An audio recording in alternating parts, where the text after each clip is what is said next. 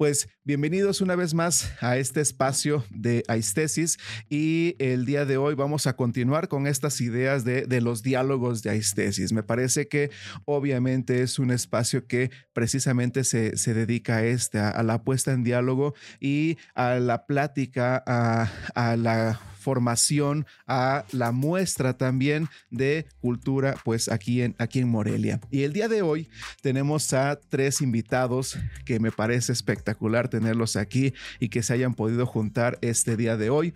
A Nitzia Cetinia, en primera instancia, ella es eh, licenciada en diseño gráfico por parte de la Universidad La Salle Morelia. Cuenta con una maestría en arte digital y efectos visuales por parte de la Universidad de Morelia, la UDEM oficialmente diseñadora en, Notion, pero ilustradora, pero ilustradora y medio híbrido raro también ahí, ahí mismo, ¿no? Hace de todo. Fanática de la cultura asiática, anime, videojuegos y todo lo que se denomine kawaii. Me parece, me parece excelente. Ahí, ahí, lo podemos, ahí lo podemos ver, obviamente. Este también nos acompaña Alejandra Valencia Castillo. Ella es egresada de la licenciatura de Medios Interactivos de la Universidad de Morelia, de la UDEM, y actualmente trabaja como diseñador gráfico en Eureka, agencia publicitaria que se especializa en medios impresos y desarrollo de marcas. Es ilustradora, freelance, enfocada en la ilustración infantil. Le gustan las vacas y el color amarillo. Muy bien. Perfecto. Y finalmente, el maestro Lalo Jacobo, él es egresado de la licenciatura en artes visuales de la obviamente 10 veces heroica Universidad Michoacana de San Nicolás de Hidalgo, con maestría en diseño gráfico y estratégico de, eh, en la atiende el área de diseño de la Universidad de Morelia y ha trabajado como docente en distintas universidades impartiendo materias de ilustración digital, animación y composición. Es ilustrador con temática principal de lo fantástico con una perspectiva nostálgica. Le gustan los videojuegos y la tecnología. Pues bienvenidos, eh, profe Lalo. Nitzia, este, Ale Castillo. Gracias, gracias por estar aquí presentes. Agradezco que le hayan hecho caso a esta locura y que podamos, podamos platicar el día de hoy de una manera este, muy, muy bonita, ¿no? Pues creo que una de las cosas que, que me gustaría plantear aquí es precisamente empezar con esta cuestión del el arte. Aistesis, yo lo comentaba, lo he comentado en otras ocasiones, relata o intenta mostrar temáticas relativas a en primera instancia arte, en segunda instancia cultura y en última instancia educación, ¿no? Y me parece que precisamente eh, ustedes como artistas visuales y como generadores de productos visuales, creo que tienen toda la vamos a llamarle experticia, vamos a llamarle todo, todo este bagaje que permita que podamos entender a partir de sus perspectivas lo que puede ser arte, lo que puede ser ilustración y cómo eso ustedes lo, lo llevan a cabo desde sus perspectivas. Ojalá y podamos compartir esto de una manera muy, muy coqueta. Los, los primeros artistas, déjenme, hacer una pequeña introducción. Quiero yo creer que los, los primeros artistas en el mundo, cuando el ser humano empezaba a llamarse ser humano, eran precisamente estos, estos sacerdotes, estos chamanes, estos jefes de las tribus que tenían conexión con un universo y con un espacio que estaba allá afuera, con una realidad en la que, ante la que ellos se presentaban o como dirían en algún momento, dijo en algún momento Heidegger, esta realidad en la cual somos insertos, ¿no? Y somos arrojados en una realidad, pues a mi parecer eran estos iluminados que podían infundir cierta sabiduría a la comunidad de la cual estaban o a la cual representaban. Ellos formulaban mitos para poder explicar el mundo, ciertas cosmovisiones, ciertos usos, ciertos hábitos, ciertas costumbres, modos de ser y modos de hacer que compartían con, con, una, con una comunidad, ¿no? Y a lo que yo voy es que el chamán, el sacerdote, la pitonisa, decía yo hace un momento, eh, no explicaban este mundo de manera conceptual, lo realizaban a partir de arte. Y me parece que los inicios del arte era un arte con una utilidad, con una funcionalidad y la funcionalidad es precisamente pues explicar una realidad y explicar el universo y cosmovisiones que se tenían, ¿no? Y cómo lo hacían estas personas pues a través de poesía, a través de pintura, a través de escultura, a través de una serie de simbolismos que estaban reflejados ahí, me parece, a través de danza también, ¿por qué no? Y se le reconocía cierta eh, autoridad espiritual, ¿no? Precisamente como una creación espiritual. Y me parece, eh, resumiendo este asunto, eh, que el artista entonces en una primera etapa de la humanidad era aquel que plasmaba en la materia el lenguaje o un mensaje que se quería transmitir a cierta comunidad. Y entonces el arte como una expresión de las verdades fundamentales que constituyen pues la misma existencia humana. Con esto en mente, tenemos aquí a, tres ilustradores que quisiera yo que nos explicaran un poquito qué entienden por esta, por esta idea, por esta idea de arte. No sé quién gusta empezar. No se peleen así, así como sea. Eh, pues igual empiezo yo para, para que no me la ganen. Por favor, ándele.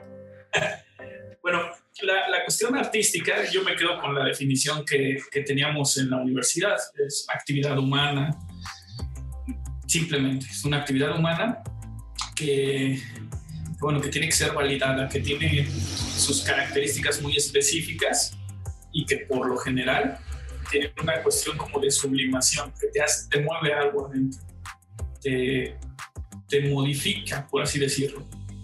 Lo dejan como, o es tal vez una definición muy general porque eh, pues ya a estas alturas este, las variables son, son muy grandes, como usted lo comentaba, ¿no? Todas estas este, disciplinas, áreas y demás.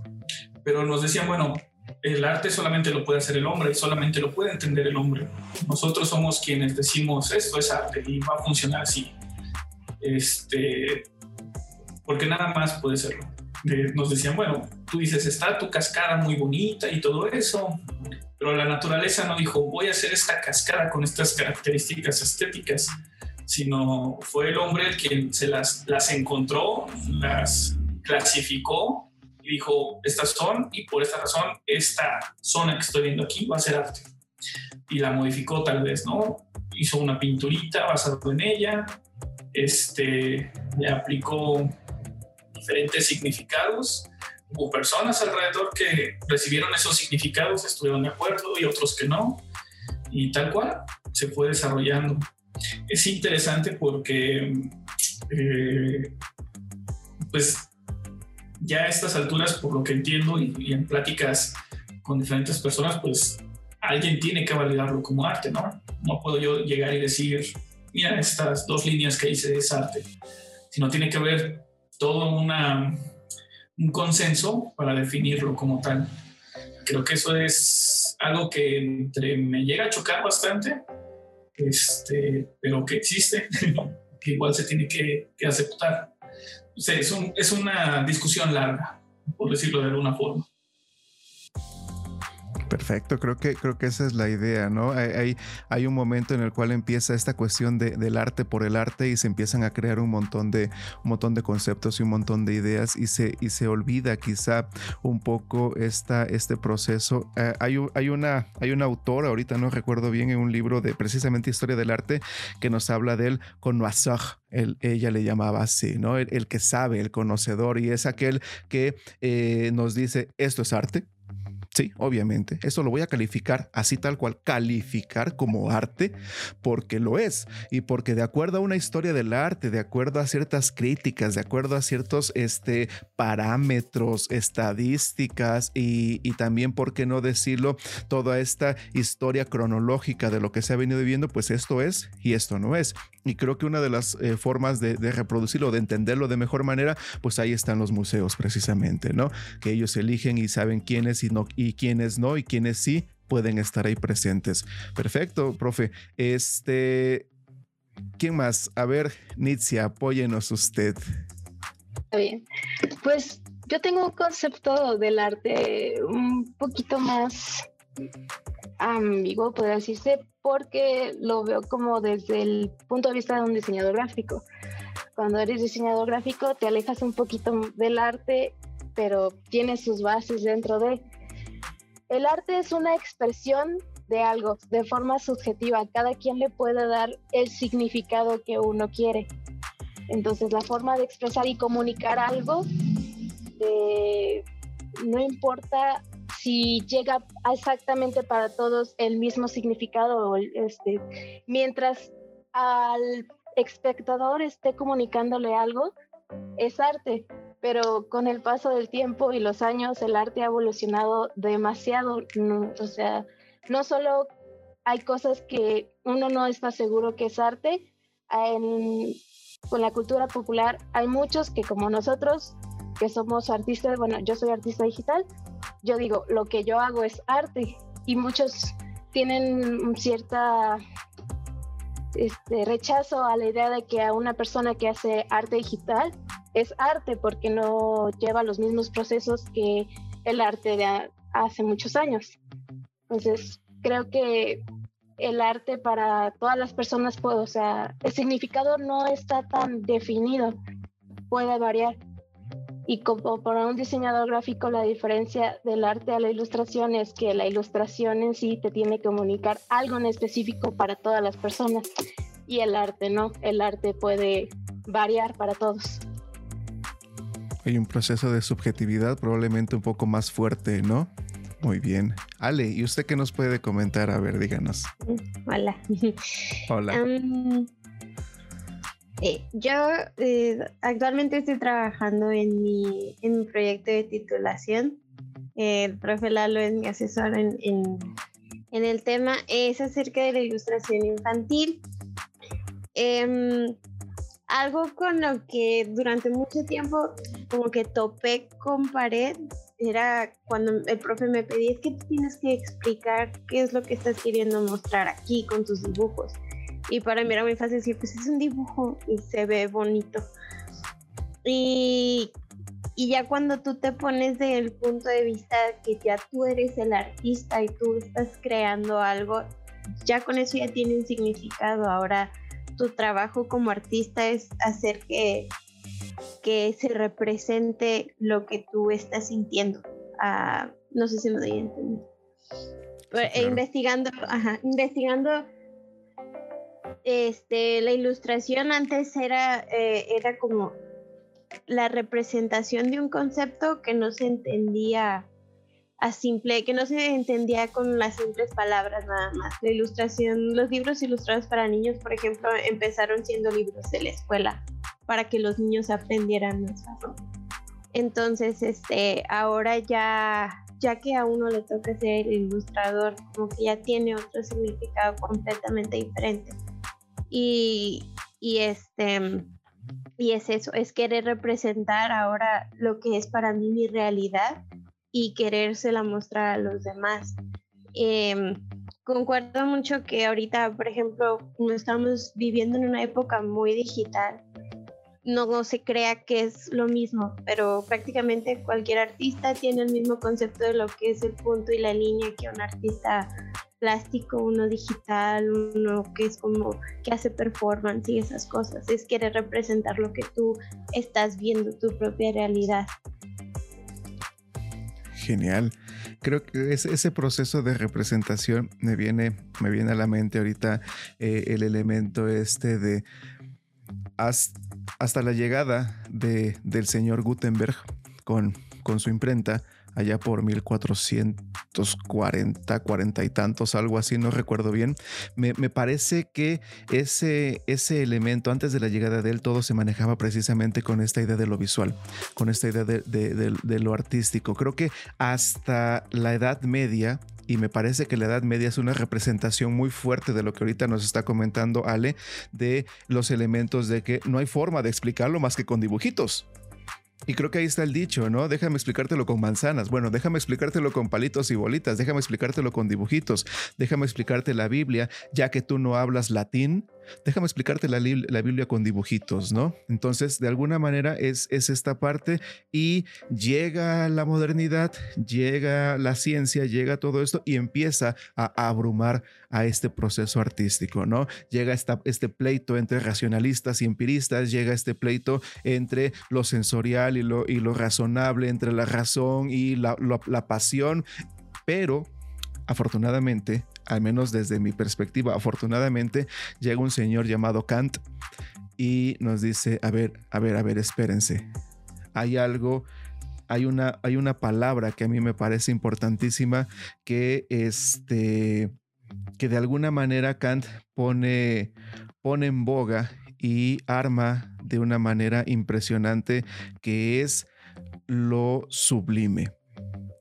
Y al mismo tiempo de, lo sublime pone en boga aquello que no se puede explicar con palabras. Esto que no se puede explicar con palabras es lo que de alguna manera tenemos el arte para que nos los pueda explicar. Llega algún momento, lo decía Octavio Paz, ¿no? Eh, él como poeta lo comentaba y dice, solamente en la poesía es donde se puede ver la unión de los contrarios, solamente en la poesía es donde podemos decir, eh, por ejemplo, la pesadez de la pluma y la ligereza del plomo sin que suene idiota porque si lo reflejamos en un aspecto lógico, formal, científico, suena, suena estúpido. Pero si lo vemos desde la perspectiva del arte, si lo vemos desde esta perspectiva mediante la cual nosotros reflejamos una parte de lo que somos, una parte de lo que hacemos y mostramos aquello que nosotros eh, queremos mostrar y en el sentido de, eh, hay una frase dominguera para esto, una palabra dominguera para esto, lo inefable aquello que no puede ser explicado con palabras. Y me parece que aquí ya eh, Ale nos, nos permitió la pauta empezar a hablar precisamente desde la ilustración, en el sentido de que la ilustración permite explicar lo inexplicable por las palabras. No sé cómo vean eso, cómo, cómo, cómo pudiéramos explicar eso desde la perspectiva de ilustradores, ¿no? ¿Creen que eso sea posible?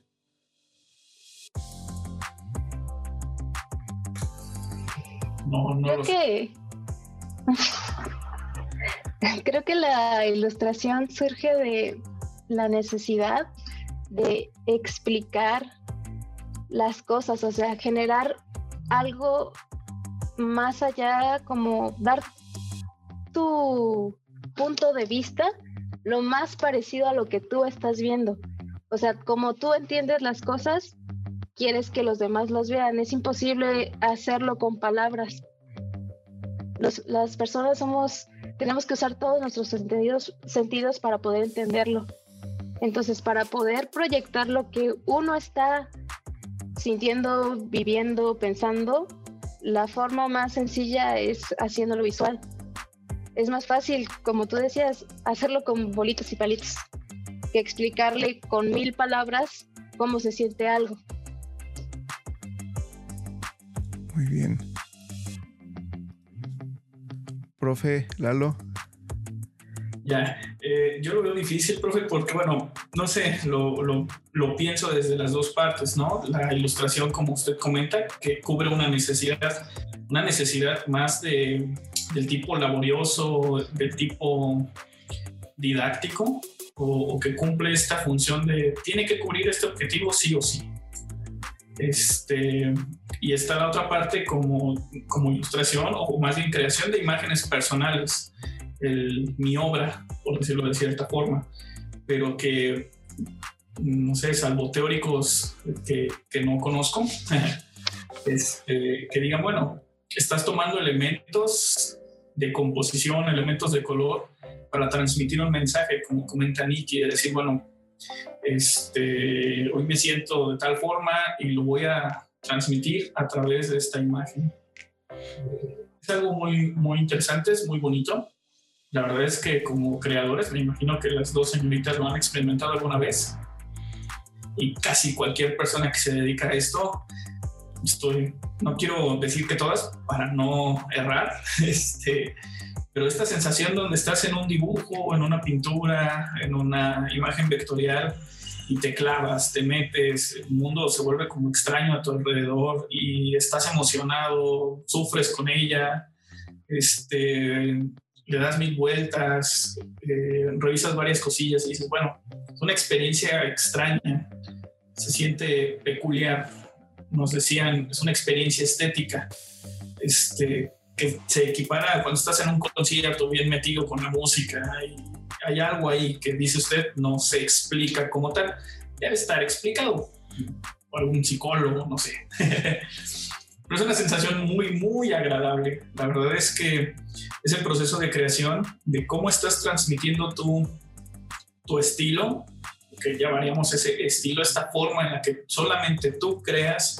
solamente tú haces trazos, este, y que llama la atención de la gente, porque va a haber alguien que, con, que diga, bueno, yo me identifico con, con esta clase de representaciones visuales.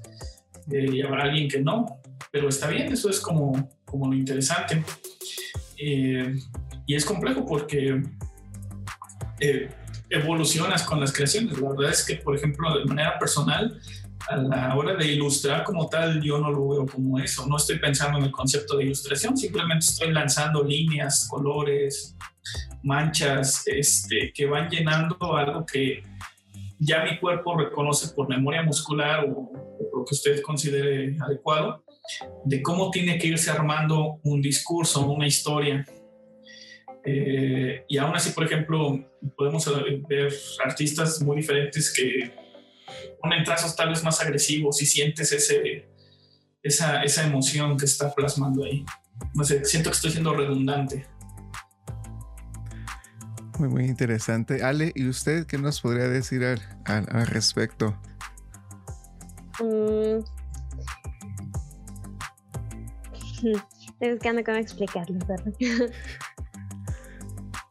Me viene mucho a la mente, um, no sé si, si ustedes también les pasó, pero antes que los azulejos venían como pintados y tenían paisajes o así. En casa de mi abuela, en su cocina, tenía uno. Era una escena de un balcón y se veían como mucha naturaleza y así, pero me encantaba quedármele viendo. Este, porque te, no sé si nada más a mí, pero entonces yo ya estaba donde estaba el cual Yo estaba en el, en el mismo lugar y creo que es como el punto al que quise llegar el profe, como de que aparte de la ilustración de cumplir una función, que es la de representar lo que yo estoy viendo, también este, es la de pues transportar a la gente, por así decirlo. El, lenguaje que tenemos está tan variado, muy bonito, pero a veces las palabras como que no bastan para explicar o hacerte sentir una sensación. Y es lo padre que tiene la ilustración como un, se puede decir como un, un, don, un regalo que tiene la gente, por ejemplo, como nosotros, que se dedica a la industria creativa, porque puedes este, mm, representar lo que la gente está sintiendo. Entonces, este, hay mucha gente que se limita y dice, es que yo no sé, yo no sé diseño, yo no sé dibujo, pero es como que a veces no basta con que tú tengas un sentido de lo estético y que tú sepas qué es lo que, cómo, cómo representar algo, ya para ahí no, solo te hace falta la técnica y ya está.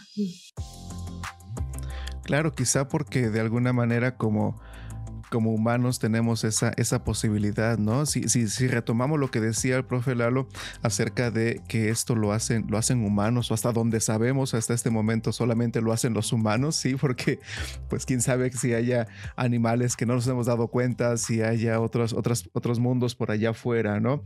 Pero hasta este momento nos, nos, damos cuenta que solamente lo hacen los humanos y quizá tengan como humanos, como, como esta especie, como, como antropos, tengamos esa, esa posibilidad de plasmar y de entender el universo, apropiarlo, eh, pasarlo por ciertos filtros, ciertos tamices mentales, ciertos procesos cognitivos, ciertos usos, hábitos, costumbres, necesidades, deseos, habilidades y destrezas que tenga yo en mi persona que me dan un ser y un hacer, pues de alguna manera los pongo y los reflejo, ¿no? Y precisamente desde esta perspectiva de eh, la creación humana y la creación entendida como un objeto, como un objeto humano, desde la antropología, por ejemplo, eh, continuando con lo que decía Ale, eh, hay un autor que se llama Fernando Martín, que es un antropólogo, y este señor comentaba algo que se me hace muy interesante que acerca del objeto, y nos decía que un objeto es bueno para pensar, es bueno para usar y es bueno para pensar. Creo que esas dos características son esenciales porque un objeto tiene una utilidad, tiene una utilidad práctica, así como la tuviera un martillo, una, una llave inglesa o lo que sea, ¿no? Pero también un objeto nos hace pensar y nos hace ir más allá de lo que realmente es el propio objeto, como Ale con el dibujo en la casa de su, de su abuelita, ¿no? Como cuando estamos en un, en un, este, en un concierto, como cuando estamos ensimismados en, en un proyecto y el mundo desaparece. Bueno, nos hace pensar y nos hace ir más allá, crea metáforas en nuestra vida, en nuestra mente, que eh, reproducen y que nos hacen ir, ir más allá de todo esto, ¿no? Finalmente hay una señora que se llama María Palazón que comentaba que las imágenes son la forma más arcaica del pensamiento.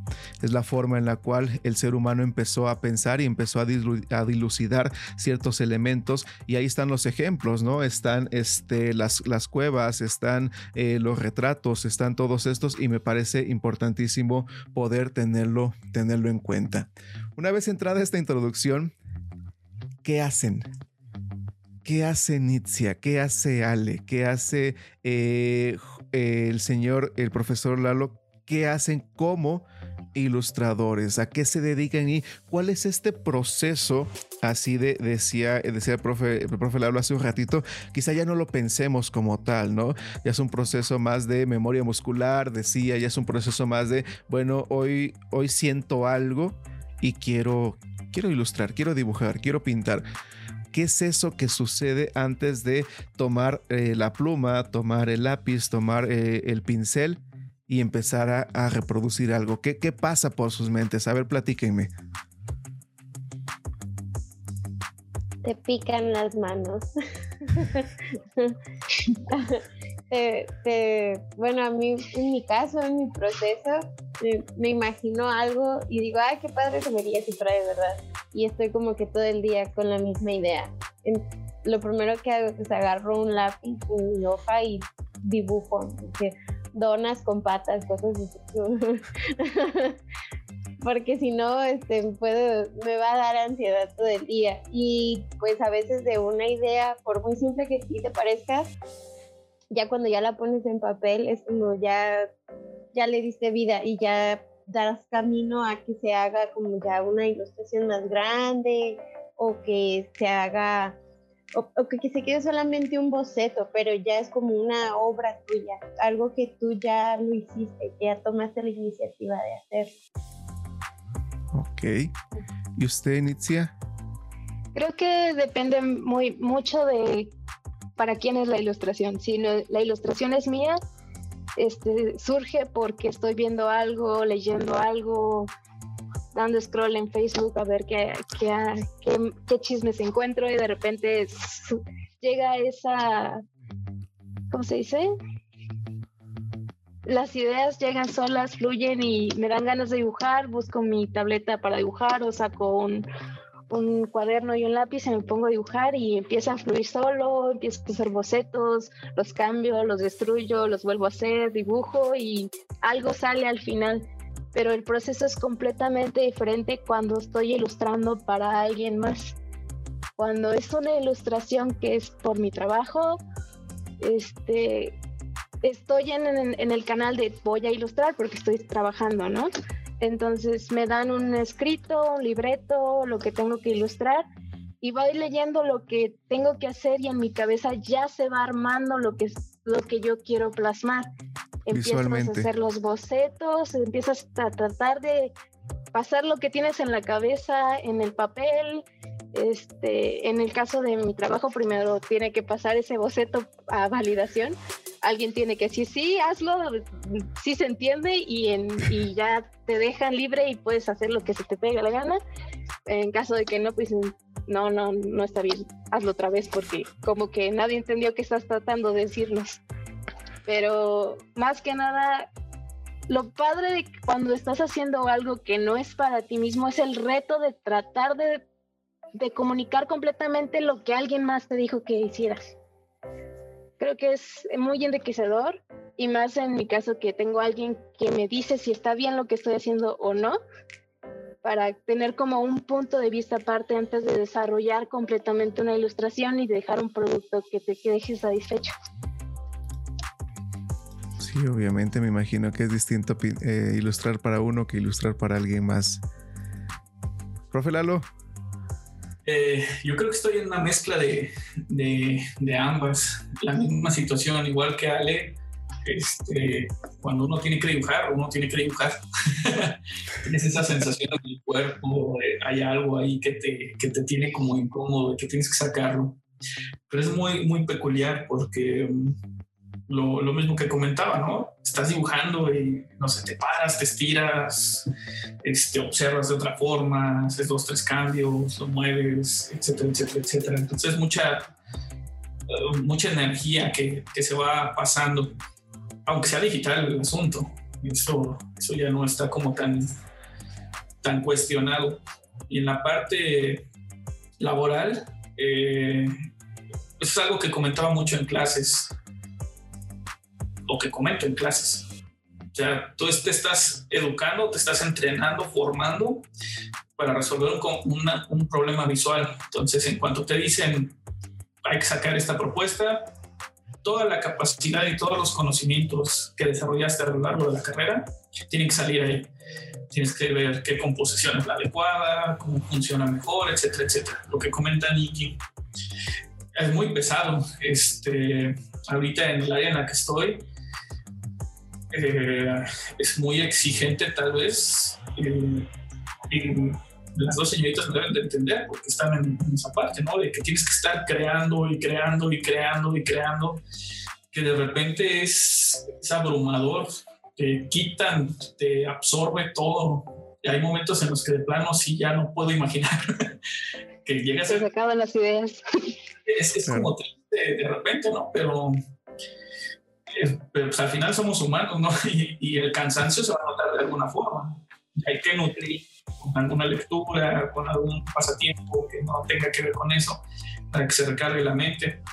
Pero la verdad es que ahora, en, estos meses que, que, estoy en esa área, este, he hecho poco de lo que es mío como tal, porque estoy trabajando demasiado en, en, en otras creaciones, por así decirlo. Entonces, pero bueno, de nuevo, nos formamos para eso, para resolver ahí y sacar una propuesta visual. No lo sé, es, este, es interesante. Es divertido en algunas partes, hay, hay zonas en las que te emociona la idea que vas a presentar eh, y aplican todos los memes del mundo de diseño, ¿no? Te pones la propuesta chida y las dos no tan bonitas para que te escojan esta. Eh, los 30 cambios que te piden al final. Entonces es pesado, pero, pero así es. Sí, por supuesto, porque ahí, por ejemplo, ahorita estaba pensando en cuando eh, el arte, cuando la ilustración deja de ser esta expresión de estas verdades fundamentales del ser humano y de la existencia y de la cultura y de bla, bla, bla, bla, bla, y se empieza a convertir en un trabajo, ¿no? Se empieza a convertir en un trabajo de, de, 24/7 en el cual, o por lo menos de 8 horas este, diarias, 8 horas eh, cada 5 días o cada o 6 días de 8 horas y de alguna manera es, es cansado. ¿Qué, ¿Qué tan complejo es el hecho de decir, pues es que eres creador, pues crea algo, es que tú eres creativo, invéntate algo, este, ¿sabes qué? Es lo que decía hace rato Nitzia, ¿no? Eh, me imagino así como, como con los memes, a ver, tú eres la creativa, Nitzia, por favor, y me estás entregando esto, hasta otros tres, cuatro, cinco proyectos, otros, otros tres, cuatro, cinco propuestas, ¿no? ¿Cómo cómo suplir esa parte, porque de alguna manera me parece que eh, decía hace un momento eh, el profe Lalo, pues somos humanos y, va a llegar un, en el, un, punto en el que vamos a explotar y realmente eh, no tenemos, no, no creo que se tenga esta habilidad como para decir, ok, ahí te va otro, pum, pum, pum, pum, pum, ahí está, sale. ¿No te gusta? Aquí está otro. Pues no, son cobijas en la feria, ¿no? A ver, ¿no le gusta esta? Le damos otra. ¿Tiene esta? le damos otra. ¿No quiere esta? No, obviamente, pues no. Creo que, creo que eso me parece, me parece importantísimo poder, poder explicarlo ahorita eh, ya en el sentido laboral, ¿no? Y para pasar al siguiente punto, en el sentido laboral me parece que estas ideas, eh, decíamos hace un momento, filosóficas, antropológicas y todo esto, creo que llega un punto en el cual se votan al caño, ¿no? Porque, o, no sé si se voten o no, o llega un momento en el cual dice, ¿sabes qué? Ya, voy a hacerlo tal cual como me lo piden. Yo quiero agregar algo de mi cosecha, quiero hacer esto, pero parece ser que no les gusta. Así que quieren algo rojo, les voy a dar algo rojo, punto quieren algo recto, les voy a dar algo recto, punto, y se acabó, ¿no? ¿Qué, qué, cuál es ese, ese proceso y ese nivel en que llega a haber un, un me imagino como un hartazgo, este hartazgo creativo o saturación creativa en la cual dice, sabes que hasta aquí, ¿no? Y cómo reconocerlo también. ¿Cuál sería esa, esa, esa opción? Porque me parece importante, les decía yo hace un momento, para todas estas personas que quizá estén interesadas en ilustración, en el dibujo o en trabajar de eso, ¿no? Para que en algún momento digan, mira mamá, este, gano dinero con, dibujitos, gano dinero haciendo dibujitos, ¿no? Te burlabas de mí en la secundaria y todo y ahorita gano dinero haciendo dibujitos. ¿Cómo, cómo hacerle, cómo hacer ese proceso, ¿no?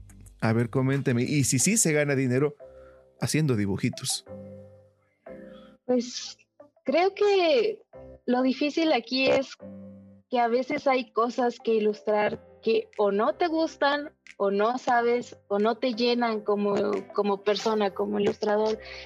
yo no quiero ilustrar, por ejemplo, a mí me tocó, como hago contenido educativo, me tocó hacer este, una infografía, por ejemplo, de la reproducción sexual para niños dices, pues que yo no quiero hacer eso, ni siquiera sé cómo hacerlo porque es un tema delicado, es para niños, o sea, hay cosas que dices, mejor lo hago como tú dices y, y me evito problemas.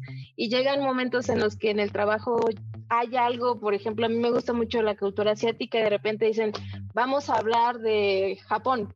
Y yo me explayo y saco todo lo que sé y me estilos y o sea, realmente es algo que disfruto hacer, pero llegan momentos en el trabajo que o hay mucho trabajo o son cosas que a uno no le gustan y pues tienes que quebrarte la cabeza para sacar ese producto con la mejor calidad que tú puedas, aunque no te guste lo que estés haciendo, aunque no sea algo que, que a ti te llene como persona.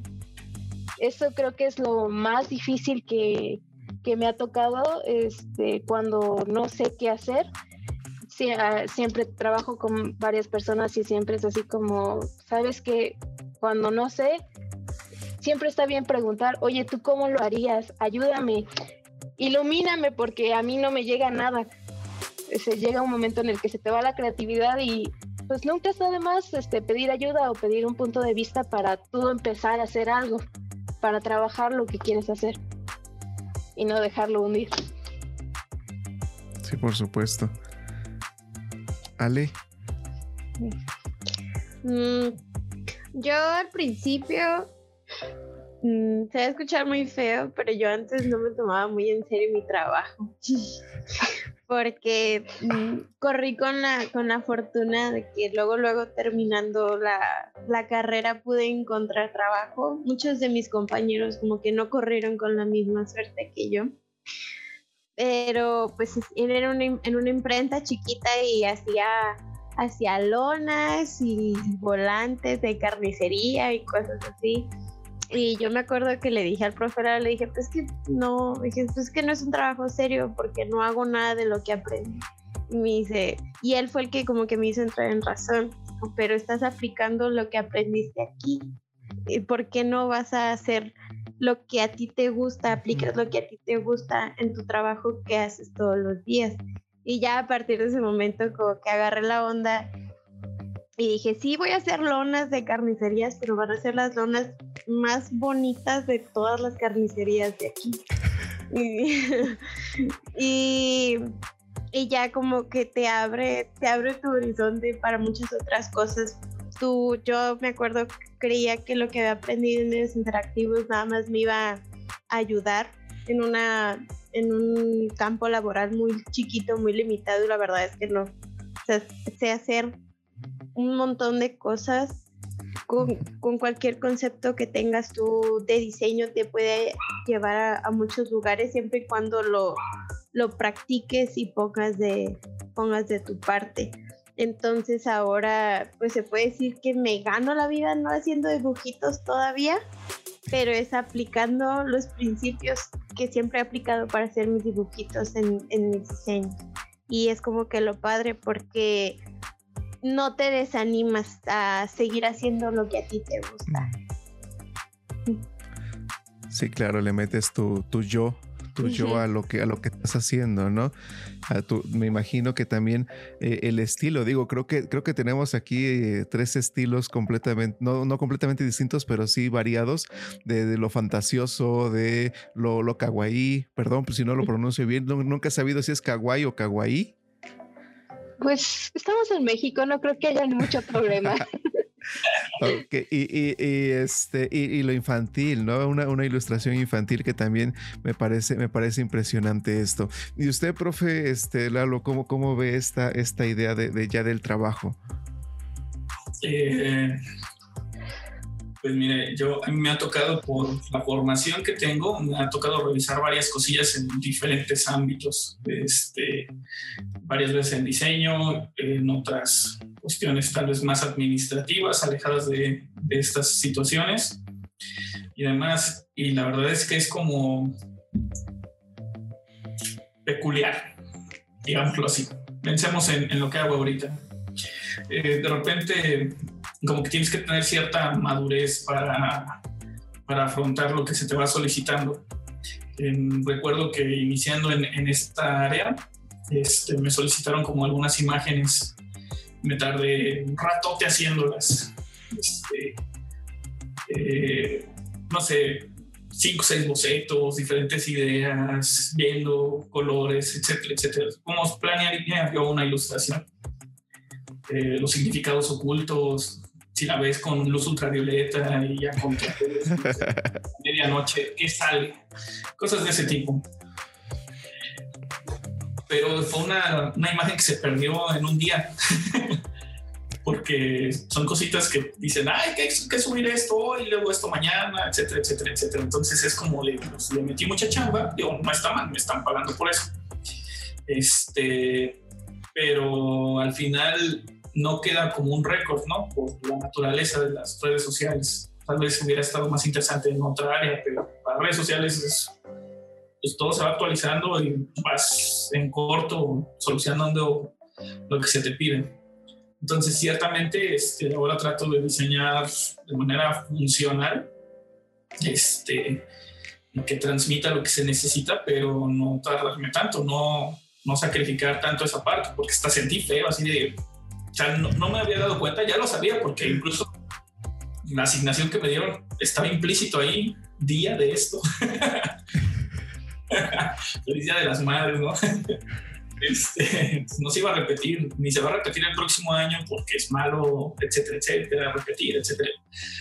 Entonces, pero digo, bueno, ya no me voy a meter tanto en eso, voy a pensarlo de una manera más inteligente y como comenta Nicky, pues lo resuelvo de manera rápida.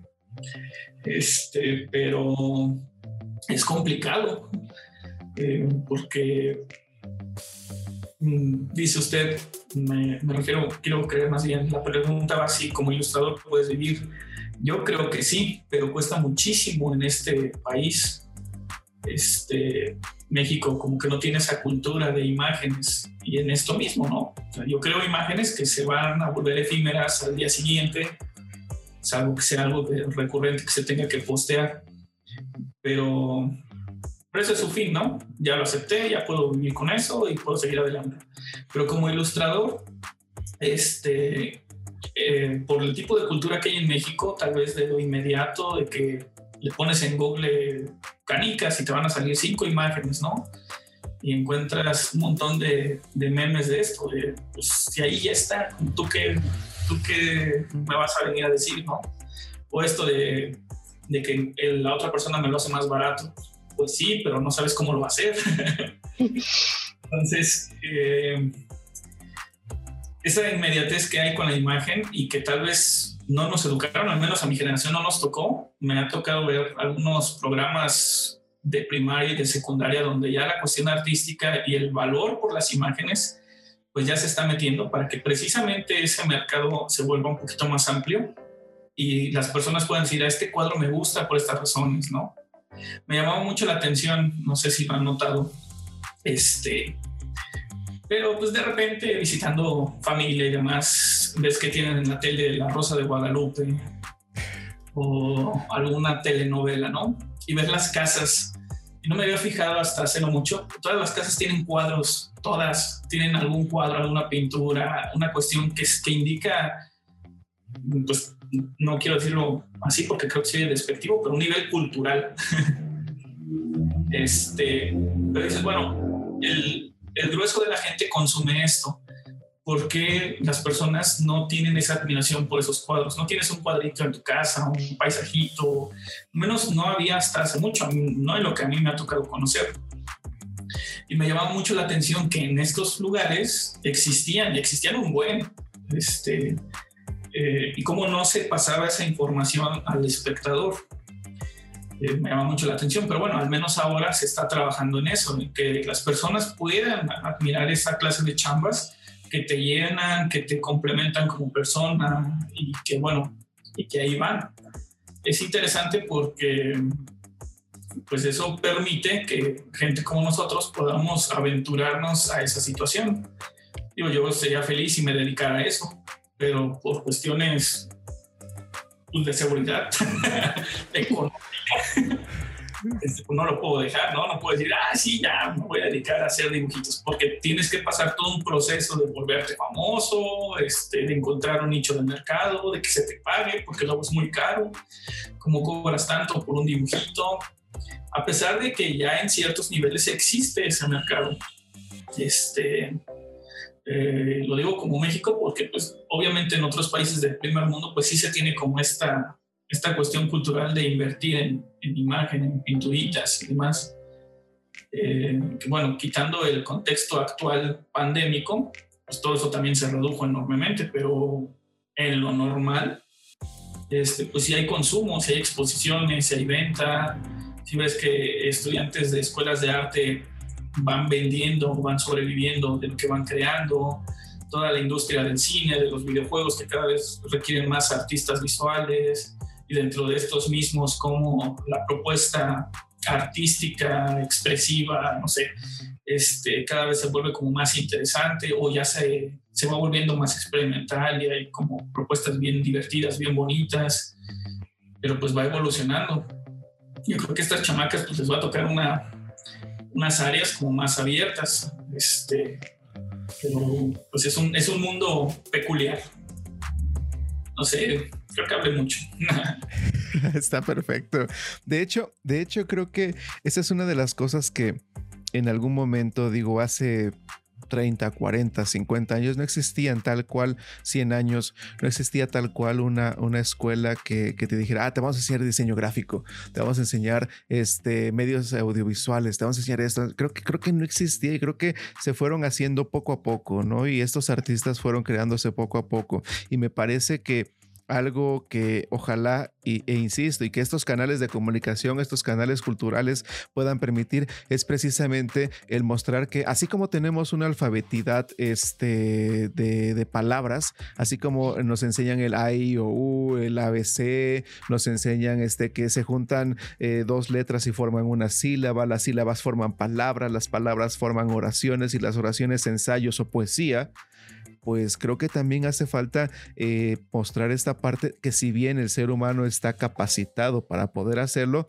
pero hace rato decía Ale Castillo, ¿no? Hace falta cierta técnica, hace falta cierta historia, hace falta ciertas habilidades que te puedan ser entregadas para que tú puedas resolver y empezar a obtener una alfabetidad ya no de palabra, ya no logocéntrica, sino una alfabetidad visual que creo que a muchos nos, nos hace falta ese proceso de alfabetidad visual mediante, la, mediante el cual nosotros digamos, ah, es que el color, es que la textura, es que el punto, es que la línea, es que esto, es que el otro, permiten tal o cual, tal o cual cosa, reproducen tal o cual cosa y reflejan, integran, muestran tal o cual otra. Creo que, creo que desde esa perspectiva sí, sí nos hace, nos hace falta mucho, nos hace falta este, este proceso, al menos aquí, aquí en México, al, hasta el momento no no he visto y se está iniciando al menos esa parte creo que, creo que puede quedar en pie, que se está iniciando y como lo decía bien el profe Lalo, ¿no? Tienen, tienen esta posibilidad de estas nuevas generaciones de, eh, desde la secundaria, desde bachillerato, desde cualquier espacio, empezar a entender que las imágenes pues reflejan ciertas actitudes, ciertas aptitudes, ciertos conceptos, ciertas ideas que merece la pena voltear a, voltear a verlas, ¿no? Pues, ¿qué recomendación darían precisamente a estos chicos de secundaria, a estos chicos de bachillerato, a esos chicos que van empezando eh, la licenciatura en diseño gráfico, que van empezando la licenciatura en artes visuales, en medios interactivos, ustedes ya como parte del gremio y parte de, este proceso ya profesional, ¿qué pudiéramos eh, recomendarles a ellos? ¿Qué, qué hacer? ¿No? Me parece interesante esta, esta idea, ¿qué hacer? Para llegar a tener algo, si bien este, quizá formal o no, pero algo, y sobre todo aquí en México, ¿no? ¿Qué, qué poder hacer y cuánto hacer de ello? Tanto a nivel técnico como a nivel ya más, más personal. Mm, yo, yo diría que dos, dos cosas es uno, paciencia, que todo lo bueno tarda en llegar, pero siempre va a llegar. Y, y lo segundo es de que no se limiten solamente a un conocimiento, sino que siempre traten de aprender más y más. Em, mi, mi, máxima casa de estudios, la UDEM, este, me dio las bases de muchas cosas que yo sé, pero cuando ya tú estás en el mundo real, ya depende de ti qué tanto estés dispuesto a aprender que es lo que te va pues a hacer la vida más fácil y aparte pues abrirte la puerta a muchas otras cosas a las que no, no pensabas. Entonces, este, la pandemia nos ha enseñado que lo visual, los, este, los artistas visuales, los artistas de BFX, este, la gente que, que trabaja en el cine, en los medios de comunicación, somos muy importantes en la vida diaria de las personas. Este, entonces es, conocimiento que van a tener valor en lo y mucha suerte y mucho café. sí, sí, sí, sí. Pues, creo que lo más importante es que tengan en mente que jamás se va a dejar de aprender, que siempre es como constante seguir aprendiendo, seguir buscando este, yo no empecé como ilustradora, de hecho aún soy un híbrido raro, este, pero cuando ocupan ilustraciones y no hay ilustradores, soy el híbrido raro que ayuda. Este, entonces, yo siempre quise ser como ilustradora al 100% y pues se me dio la oportunidad de ser diseñadora editorial, que es algo que en la universidad realmente odié con toda mi alma. Y de ahí se fueron dando las oportunidades para irme un poquito más cuando ser la diseñadora editorial que ilustra, entonces cuando ocupan algo de ilustración y no es solo ilustración, es como soy la que les puede ayudar. Entonces, creo que seguir siendo constante, amar mucho la ilustración, ilustrar, aunque no sea lo que profesionalmente me dedicaba en un inicio, este, me abrió las puertas a que realmente pudiera dedicarme un poco más a la ilustración dentro de mi trabajo y pudiera disfrutar mucho más mi profesión. Perfecto. Prof. Es algo bien chistoso porque eh, yo cuando era más chavito eh, y tenía pelo así como usted, ah. este, yo quería ser diseñador gráfico. Órale. Eh, pero no se pudo. Y cuando entré a la UDEM... No, no todos pueden tener éxito, ¿verdad, Nitzia? sí, sí. Obviamente. es complejo. cuando entré a la UDEM y conocí la carrera de medios, ya me hubiera gustado estudiar esto. Porque al final... No, es, es, que no existía en mis tiempos. La, la cuestión de ilustración digital era como de, ah, ¿qué es eso? es el diablo. Claro. Este, entonces, es, fue una carrera que dije, ah, está muy interesante. Después, como divertido trabajar con, con ambos mundos. Eh, no sé, estaba pensando, no sé si me escuché como muy catastrófico hace un momento sobre la situación de México, pero eh, tiene una ventaja, las benditas redes sociales y la conexión con el mundo. Entonces, no sé, crear su cuenta en Instagram, Facebook, eh, ArtStation, eh, Behance, la cantidad que sea. Y sobre eso subir trabajos, tratar de buscar este, chambas en el extranjero, porque al final de cuentas, pues ya, ya lo permite, ¿no? Que te conozcan de aquí y de allá y que sobre eso vayas obteniendo como algo hacia lugares donde dices, bueno, tal vez mi estilo sea funcional y sobre eso hay muchos mexicanos que trabajan así.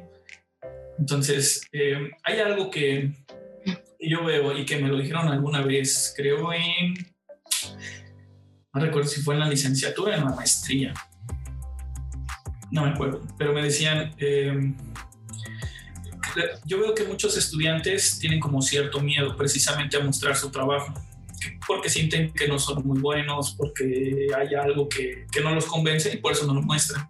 Eso es algo muy común, una cuestión de autoestima y obviamente me, me pasa a mí.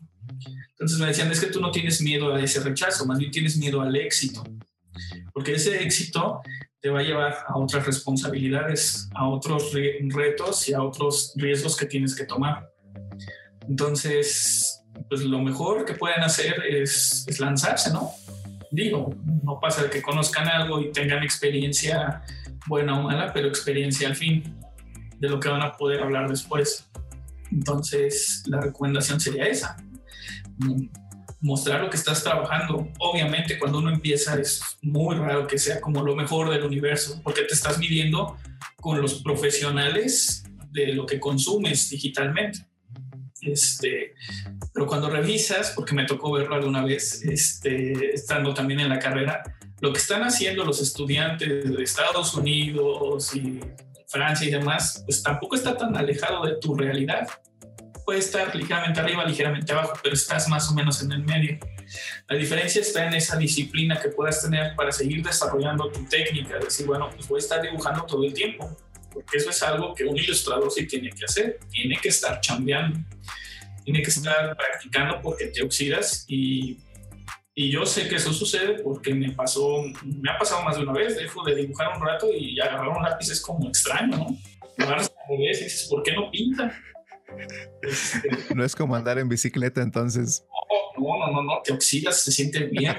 es que me frustré un momento, así ¿por qué no me sale? Yo hacía eso. y hacía esto de chavito porque ya no se, ya no se puede. Entonces no puedes dejarlo. Eh, y sobre eso pues lo, ves en diferentes personas, ¿no? Todo, ves a tu ilustrador favorito y qué está haciendo, pues tiene 30 videos en cualquier lugar donde ¿qué está haciendo rayitas, todo el tiempo está haciendo rayitas. Y dice, ay, de aquí voy a ir a un curso, voy a ir a otro lado, me hablaron de aquí, pero siempre están dibujando. No hay momento en el que suelten el lápiz, siempre están pensando en eso. Entonces, pues que se animen, si van a dibujar, pues van a dibujar todo el tiempo, porque se supone que lo disfrutan también, no es algo exótico o algo que hagan a fuerzas. Así que, pues eso, eso sería. Sí, y, precisamente esta, esta situación de pandemia, ya lo decíamos hace rato, ¿no? Vino a demostrarnos que este, este mundo está parece ser que está más conectado de lo que creíamos. Algo que sucedió por allá eh, a miles de kilómetros por allá en Asia.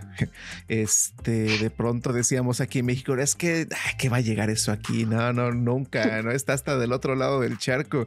Eh, un par de meses después y ya lo tenemos aquí, ¿no? Y casi ya un año después y seguimos con eso aquí. Entonces nos ha demostrado que está más interconectado de lo que creíamos y al mismo tiempo creo que ha demostrado que precisamente los medios interactivos, los medios audiovisuales, la necesidad de lo visual está siempre presente y no nos habíamos dado cuenta de ello hasta que nos vimos obligados a, hasta que nos vimos obligados a que la tiendita de la esquina tenía que poner, tenía que abrir un grupo de WhatsApp para poder vender la señora que vende este, comida en la colonia también, eh, hacer su, su, este, su Facebook para poder vender más y subir imágenes y subir esto y subir lo otro. Creo que el mundo de las imágenes hoy en día obviamente está más, más, que, más que puesto, pero también esa, esa inmediatez de hoy en día, de la generación de hoy en día, le da en la torre a, muchas cosas, ¿no? Esta idea del scroll, que, que lo vemos en, en, Instagram, que lo vemos en, en Facebook y que nada más estamos haciendo eso el puro scroll y, casi, casi no le prestamos atención. Lo que vemos por más de tres segundos ya es un wow. Este, los, este, me imagino acá los, los que nos están investigando en Facebook y en Instagram, así de, órale, esto lo, esto lo quedó bien, se le quedó viendo por más de tres segundos, está bien chido, porque todo lo demás es una décima, una milésima de segundo que lo ve, ¿no?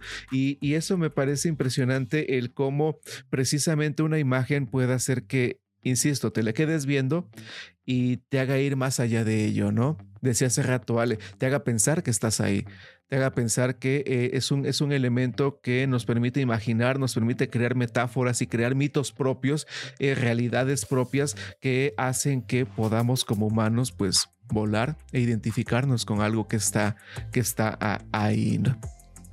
que está ahí, que me parece que no se va, no se va a ir.